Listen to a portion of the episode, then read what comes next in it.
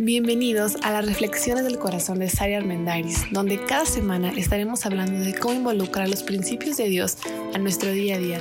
Muchas gracias por escucharnos.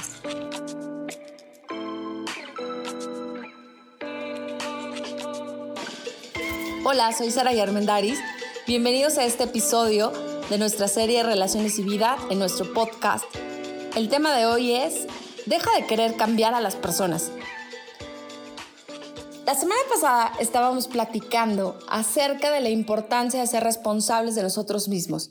Yo les decía que hay tres R's claves en las relaciones humanas, que es respeto, responsabilidad y resiliencia. Para mí la responsabilidad personal es la clave de todo y les decía que es por mucho de mis temas favoritos. Y lo que vamos a hablar hoy es un derivado de ese tema, que es el tema de establecer límites sanos con las personas y sobre todo con aquellas personas que se han convertido en algo tóxicas para nosotros o que nos están desgastando y que nos están llevando a lugares donde no queremos estar. Entonces, este tema de poder decir hasta aquí, esto sí lo aguanto, esto no lo aguanto, es un tema súper amplio. Me va a encantar irlo metiendo en diferentes episodios a lo largo de las semanas, pero hoy en lo específico quisiera que nos, nos centráramos y nos enfocáramos en nosotros mismos. Hablábamos en el episodio anterior que es bien importante ser valientes y echarnos este clavado personal de decir, esta parte de mi historia no va bien, en esto tengo que ser más responsable, en esto estoy siendo irresponsable.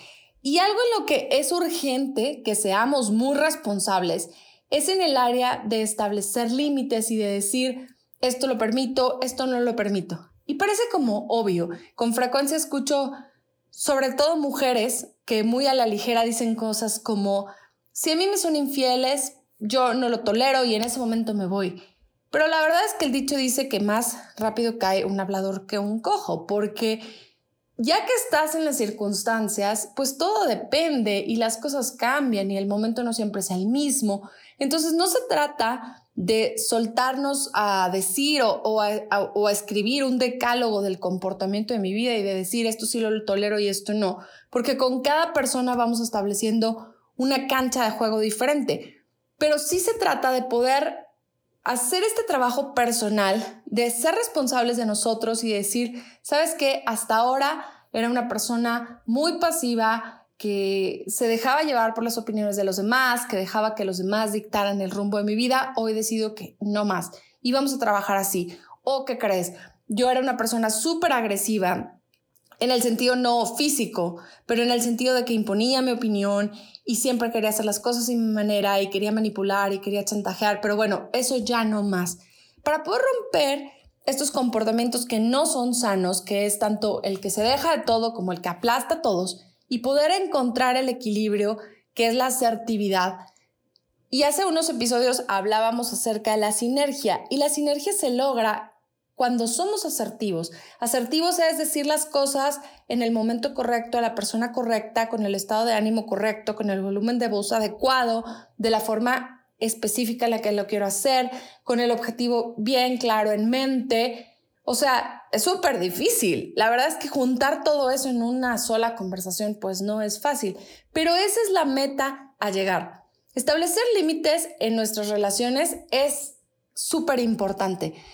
Pero a veces creemos que el decir, bueno, está bien, ya no voy a tolerar este comportamiento tóxico de esta persona cercana a mí, va a hacer que el otro automáticamente diga, ah, wow, ya no vas a tolerar que te hable con groserías, ya no vas a tolerar el chantaje, la manipulación. Súper, era lo que estaba esperando. Y la verdad es que no, no a todos nos encanta o casi a nadie le gusta, mejor dicho, que nos vengan a decir qué sí hacer y qué no hacer, pero nosotros somos responsables de determinar qué tipo de vida queremos llevar, cómo queremos que sea nuestra vida. No es las circunstancias, no es las personas, no es cómo se dan las cosas lo que determina qué tipo de vida tenemos, qué calidad de vida tenemos. Eso lo determinamos nosotros cuando establecemos esos límites definitorios donde dices esto sí, esto no, por aquí esto es súper importante y esto no se toca este otro tema lo puedo cambiar, aquí puedo ser un poco flexible, pero en esto no voy a ser nunca flexible. Eso es fundamental para que yo funcione individualmente y después para que entable muchas mejores relaciones. Y me encantó que mi esposo, que es súper deportista y muy fan del fútbol soccer, me platicó una analogía que espero contarla más o menos como él me la platicó. Y me dice, bueno, en el fútbol soccer, la, la cancha tiene una dimensión ya, se me olvidó el nombre que me dijo, pero el chiste es que la cancha no siempre mide lo mismo en todos los lugares del mundo. O sea, en México tiene cierta dimensión, pero no es la misma cancha la que tiene el Estadio Azteca, o sea, no es del mismo tamaño que la que tiene el Estadio del Real Madrid o que la que tiene el Estadio del Barça.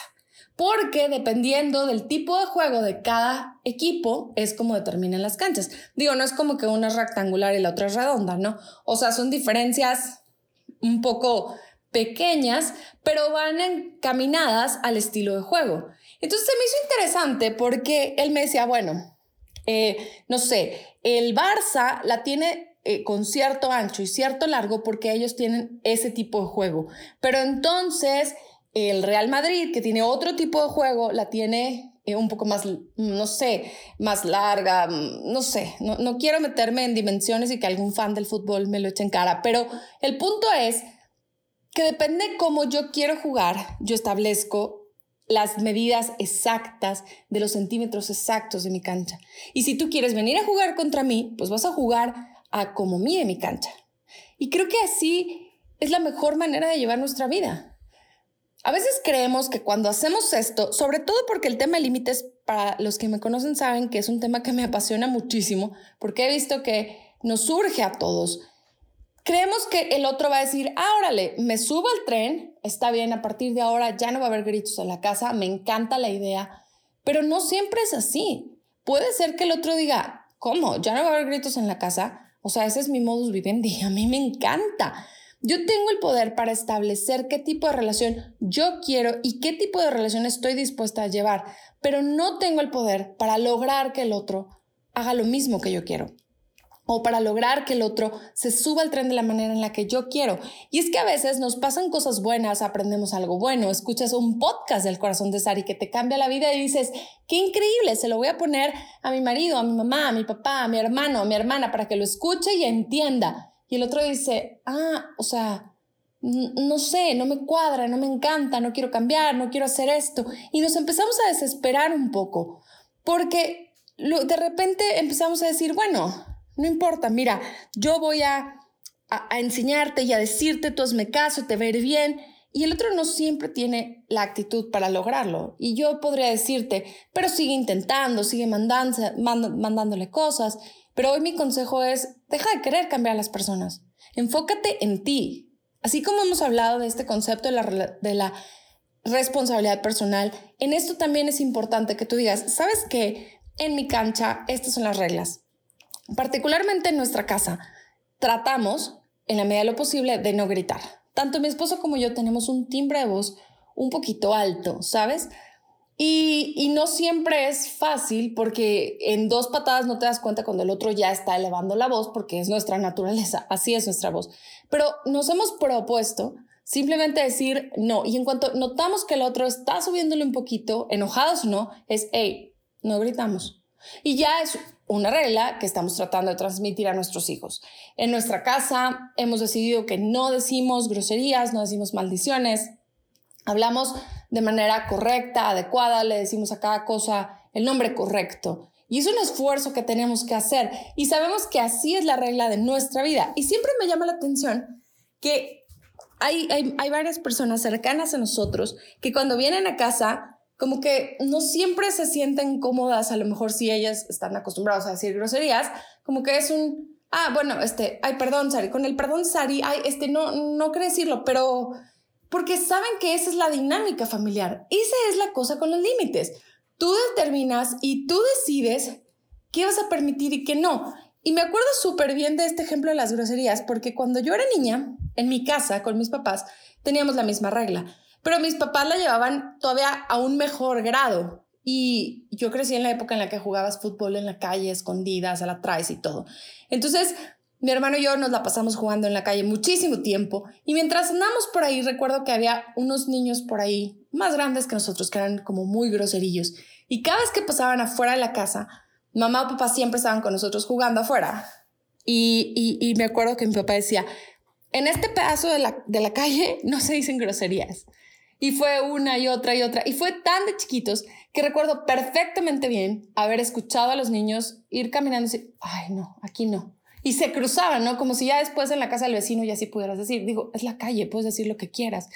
Pero cuando tú estableces un límite de lo que permites y lo que no permites, los demás se ven influenciados. Ahora, los demás tienen su capacidad de decidir.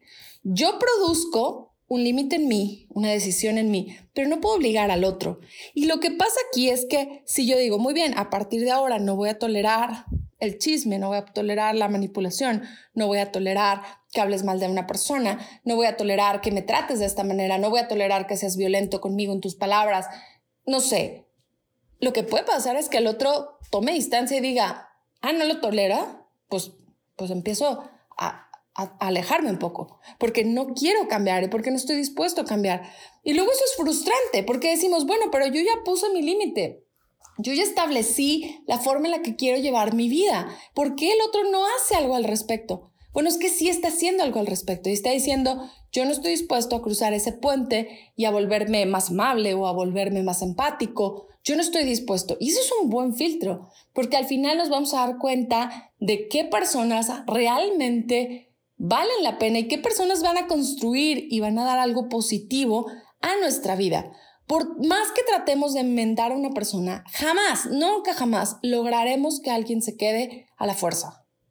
Es el otro el que decide qué hace con nuestros cambios, si se queda o si se aleja. Cuando amamos a las personas, debemos estar a favor de ellas, pero fijamos límites en contra de conductas dañinas o peligrosas. Si nosotros permitimos que esas conductas estén ahí, y creo que con mucha frecuencia lo digo cuando doy clases o talleres para mujeres acerca de los principios de la Biblia y cómo aplicarlos a la mujer actual. Siempre digo que la mujer mexicana tiene características súper interesantes. Bueno, tenemos. Y una de ellas es, todo lo voy a aguantar, un día me lo agradecerán, un día van a ver todo mi esfuerzo, pero se van a dar cuenta y entonces me van a valorar. Y hacemos muchas cosas, cedemos muchos momentos, no fijamos límites porque creemos que un día el otro va a decir, wow, mi mamacita preciosa siempre me hizo el desayuno a pesar de que yo era un inútil malagradecido. Justo ahora voy a hacer esto. Puede ser que pase, como puede ser que nunca pase. Y aunque el otro sigue siendo un malagradecido, esa conducta pudo haber tenido una pausa en el momento en el que la mamacita linda dice, sabes, este es el límite, tienes 40 años, yo creo que ya no te voy a hacer el desayuno. Me explico, es una cuestión de que tú decides, pero el límite no elimina la decisión de los demás, simplemente le da a tu corazón, le da a tu vida ese rumbo de qué tipo de vida quieres. Y no, no tienes que tener 10, 15 años para establecer eso. Puedes tener 70 y decidir, hoy es un buen momento para establecer qué tipo de vida quiero. Me gusta mucho leer Proverbios en la Biblia porque siento que Proverbios es un libro que va de consejos muy sabios, muy prácticos, que han funcionado a lo largo de que el hombre existe. Y hay uno en Proverbios 4:23 que me gusta mucho, que dice, cuida tu corazón, porque de él mana la vida, de él brota la vida. Cuidar el corazón no nada más es, pues no, no andes con un pelajustán, no, no, cuidar el corazón es, cuida tu esencia, cuida tu forma, cuida quién eres, cuida qué das, cuida qué, información compartes, cuida con quién te relacionas, cuida qué escuchas, cuida qué entra a tus oídos, qué entra a tu casa, qué entra a tu familia, cuida tu corazón, cuida quién eres, porque de ahí determinas qué vida vas a tener.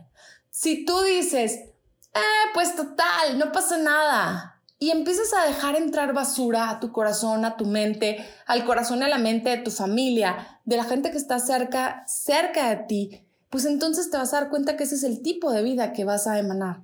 Pero cuando eres cuidadoso en qué entra en tu corazón, entonces te vas a dar cuenta que vas a tener una mejor vida. Cuando estableces límites sanos, sobre todo con personas que pueden convertirse en personas tóxicas para ti, te vas a dar cuenta que no siempre es fácil, a veces es triste porque mucha gente no está dispuesta a cambiar y dice, pues aunque tú me digas que establezca un límite, no estoy dispuesto a cambiar, tu mejor reacción va a ser, ok, entonces ya no voy a permitir que eso suceda, voy a poner un hasta aquí. Y te vas a dar cuenta que se puede crear un distanciamiento, pero no te quedes solo. Si se crea ese distanciamiento, tengo dos consejos. El primero es, recurre a Dios como nunca antes lo habías hecho. La cosa con Dios y lo que más me encanta es que Él no falla, siempre está, te perdona, es increíblemente generoso, manifiesta su amor de maneras extraordinarias y no cambia como el resto de los seres humanos. Y además de buscar a Dios de una manera diferente, de una manera muchísimo más real, nada místico, muy aterrizado. La segunda es, busca acercarte a personas que contribuyan positivamente a tu crecimiento. Y si dijiste, sabes que a partir de hoy no voy a tolerar esta compañera de trabajo, este compañero de trabajo que es tóxico, que nada más me está agrediendo, que me chantajea, que me manipula, y aunque tengo que seguir junto a él en la oficina, simplemente sus comentarios los voy a bloquear, voy a poner un poco de distancia entre él y yo, pues entonces lo mejor va a ser que busques a alguien que sí contribuya positivamente, porque la necesidad de conectar sigue ahí siempre. Siempre será indispensable que busquemos una conexión extra para no regresar a las relaciones tóxicas. ¿Por qué creen que conocemos a tantas personas que salen de una relación terrible? Andaban con el Chucky en persona y eventualmente terminan con alguien igual o peor porque no hicieron ese trabajo personal, no establecieron esos límites personales, no buscaron esa fuente de vida real, esa reconstrucción interna que solamente hace Dios y no se rodearon de personas que pudieran contribuir positivamente. Así que el deseo de regresar a conectarte con lo tóxico sigue ahí. Y el último punto del que quiero platicar en este tema tan interesante que es establecer límites y sobre todo con personas que pueden llegar a ser muy tóxicas, es rechaza ser víctima. Yo les decía la semana pasada que el victimismo es el lado oscuro del ego, pero la victimización tiene, tiene varios caminos medio torcidos. El primero es que te da un sentido de impotencia o sea, es decir, te vuelve como no lo voy a lograr, no voy a poder. Es que si tú supieras con la persona con la que vivo, si tú conocieras a mi papá que es súper tóxico, que tiene 35 años dañándonos, ¿cómo le voy a decir que no? O sea, te vuelve impotente o te da un sentido de impotencia. No es que seas impotente, te da un sentido de impotencia. La segunda es que te da un enfoque de que el otro es totalmente malo. Y como decíamos eh, hace unos episodios hablando de sinergia, realmente todas las versiones tienen algo de interesante y de todas podemos aprender. Ni el otro es totalmente malo, ni tú eres totalmente bueno. Y el tercer punto que te da el victimismo es que te da una percepción de una superioridad moral. Y yo creo que esta es mi favorita. Porque cuando somos víctimas y estamos esperando que el otro cambie para reaccionar y no le establecemos un límite y nos quejamos y lo queremos cambiar y queremos que sea alguien diferente, nos empezamos a ser como las super personas en el sentido de que si tú supieras, si tú lo escucharas, mira, parece, pero yo, bueno, yo todo perdono, yo todo amo, yo todo soy, yo soy una representación del amor así perfecto, ¿no? Y, y eso no es cierto. Entonces, recházalo. ¿Cómo eh, generamos un antídoto? ¿Cómo tenemos una mejor actitud? Primero, aprende a perdonar. Alguna vez escuché de alguien un gran consejo que me dijo, de todas las personas con las que te rodees, incluidos los más cercanos a ti, tu esposo, tus papás, tus hijos, toma lo mejor de esa persona. Y ya, lo que no te pudo dar, lo que no pudo hacer bien, lo que no hizo bien, hasta ahí ponle un alto y di, me dio lo mejor que pudo. Sari, eso es imposible, puedes decirme tú a mí. Yo tuve un papá que fue violento, que fue agresivo, te dio la vida, ¿cierto? Ok, muy bien. Toma lo mejor que te pudo dar y lo demás, arréglalo con Dios. Más adelante hablaremos del perdón y haremos todo un episodio acerca del perdón, pero vale la pena que te eches un clavado en tomar lo mejor de los demás, lo que te dieron y lo que no, se acabó. Ya, gracias por participar. Número dos, para romper esta cadena de victimismo, sé proactivo.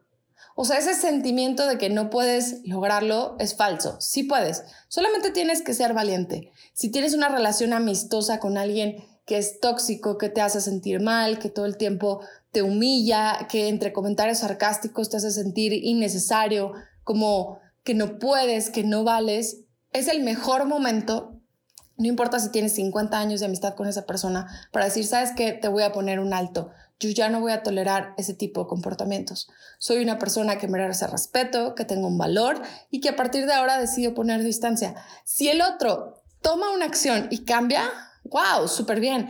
Pero si el otro se distancia, pues también tómalo como un gran regalo. Y no estoy siendo sarcástica, simplemente el otro te está diciendo, te voy a ahorrar más corajes, no voy a cambiar. Pero sé proactivo, no te hundas en este pantano de que no se puede. Y por último, deja el debería por la realidad. Es que mi marido debería de ser más agradecido conmigo es que mis hijos deberían de ser mucho más comprensivos, es que mi mejor amiga debería de ponerme más atención porque cuando ella pasó por lo mismo, yo estuve ahí. Mira, nadie debería. Acepta la realidad. Esto es lo que hay. ¿Lo aceptas, lo tomas o lo dejas? ¿Qué vas a hacer? Regresamos a la misma conclusión de la semana pasada en realidad. Es nuestra responsabilidad qué tipo de vida queremos. ¿Cuánto mide tu cancha personal? ¿Cómo es tu cancha? ¿Tu cancha es circular, es triangular? ¿Qué reglas tiene? ¿Qué decálogo no escrito tiene? ¿Qué quieres y qué no quieres para tu vida? ¿Quieres una vida buena, una vida sana, una vida que se disfrute, una vida agradable? Entonces empieza a establecer límites que te lleven allá.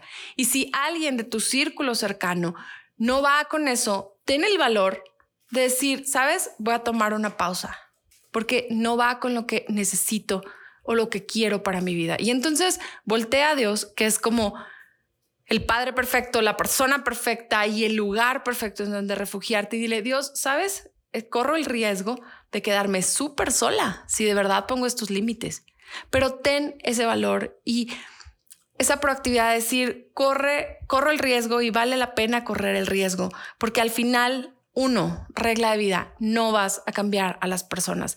No importa el speech más em, emotivo que te puedas echar con alguien, no importa lo que le puedas echar en cara, es más, no importa lo que le sepas a la otra persona, si el otro no quiere cambiar, no lo va a hacer. Pero quien sí tiene el poder para decir hasta aquí, esto sí, esto no, eres tú, soy yo.